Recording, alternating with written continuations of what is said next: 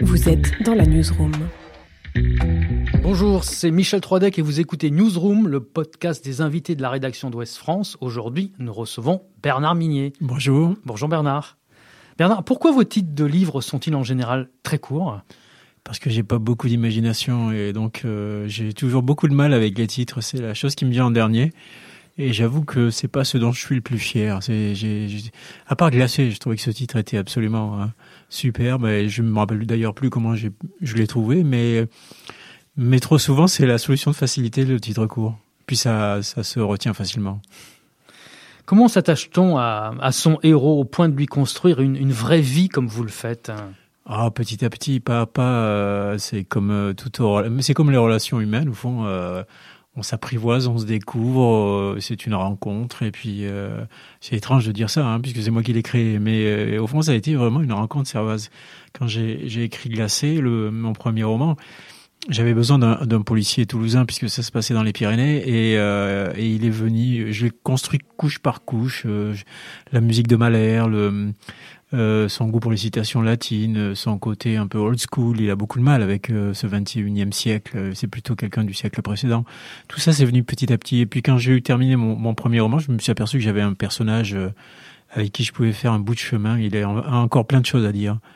En, général, vos personnages, vous ne les épargnez pas, vous leur donnez, vous leur faites vivre quand même certains tourments. Pourquoi? Parce que ça leur donne plus de, de caractère?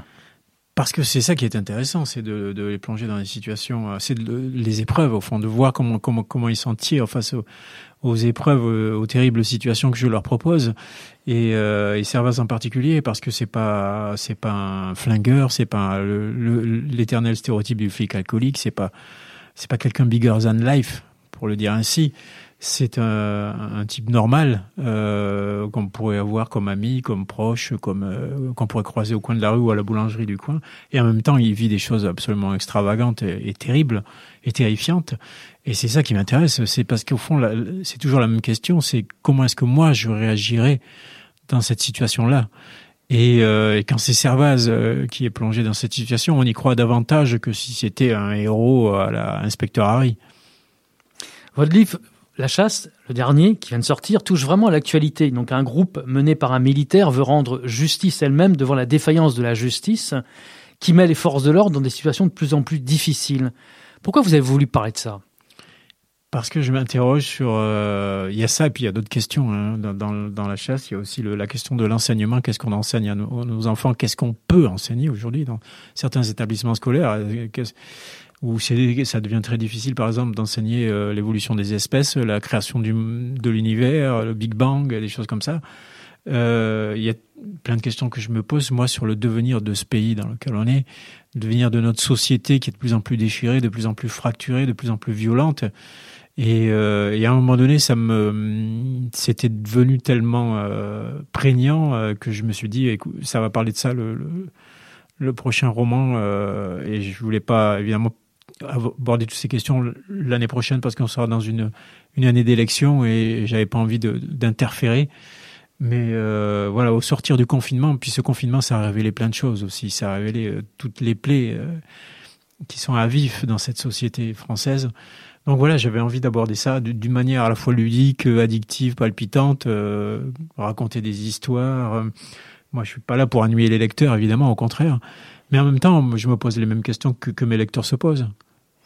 Et puis du coup, la, fiction a été rattrapée par l'actualité, puisqu'il y a eu la tribune de ces militaires, et dans votre livre, effectivement, euh, un groupe de militaires en retraite euh, veut faire justice euh, eux-mêmes. Donc là, l'actualité et la fiction se sont un peu croisées. Bah, c'est ça qui est très étrange, c'est que l'an dernier, j'écris en 2020, enfin 2019 et en début 2020, j'écris un roman j'imagine qu'une vallée, qui s'appelle la vallée, est coupée du monde par un éboulement et où, la population est confinée, puisque je dis textuellement dans le, livre que les enfants vont plus à l'école, que les parents sont au chômage technique, et le roman doit sortir un 1er avril, et le 1er avril, on se retrouve tous confinés. Euh, donc il est sorti après, mais enfin il aurait dû sortir avant. Et cette année, j'imagine qu'un général à la retraite, le général Thibaut Donadieu de Ribes, qui est quand même un sacré personnage dans le roman, euh, qui est inspiré de pas mal de, personnages historiques, euh, voilà, qui ont fait tous les champs d'opérations militaires en Afrique, euh, en Afghanistan, etc. J'imagine que ce général à la retraite et puis d'autres personnages autour de lui, des juges, des policiers, estiment qu'il faut remettre de l'ordre dans le pays. Et le roman est publié cette fois-ci le 1er avril, sauf que trois semaines plus tard, on a cette tribune des militaires qui, donc, qui a fait grand bruit. Donc effectivement, je me pose des questions sur ce que je vais écrire la prochaine fois. C'est ça. Est-ce que vous avez déjà commencé le prochain ou pas? Oui, oui, j'ai commencé le prochain. J'évite les questions qui fâchent du coup. Est-ce que ça, va ça fait de vous un, un écrivain engagé finalement?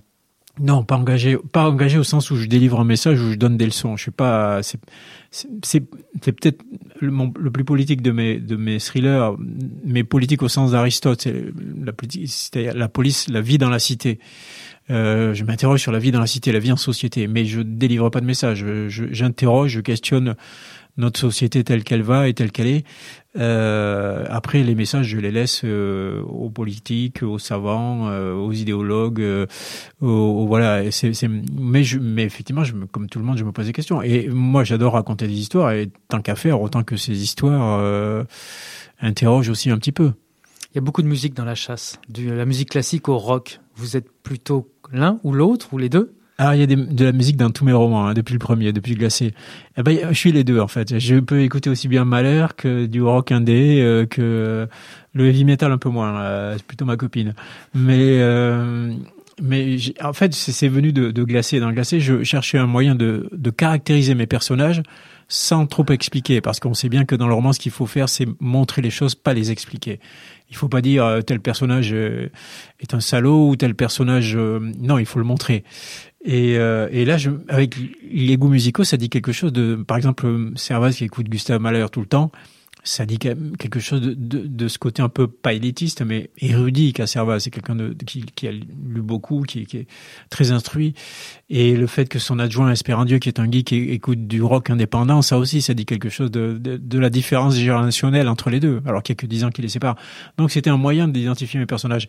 Et du coup, je me, c'est très drôle à faire parce que quand j'ai écrit Glacé, j'étais pas du tout un spécialiste de malheur. Hein. Je cherchais un musicien euh, dont tout le monde ait entendu le nom sans vraiment connaître la musique. Et Gustave Malheur, c'est tout à fait ça. Tout le monde a entendu parler de Gustave Malheur, mais fort peu de gens l'écoutent.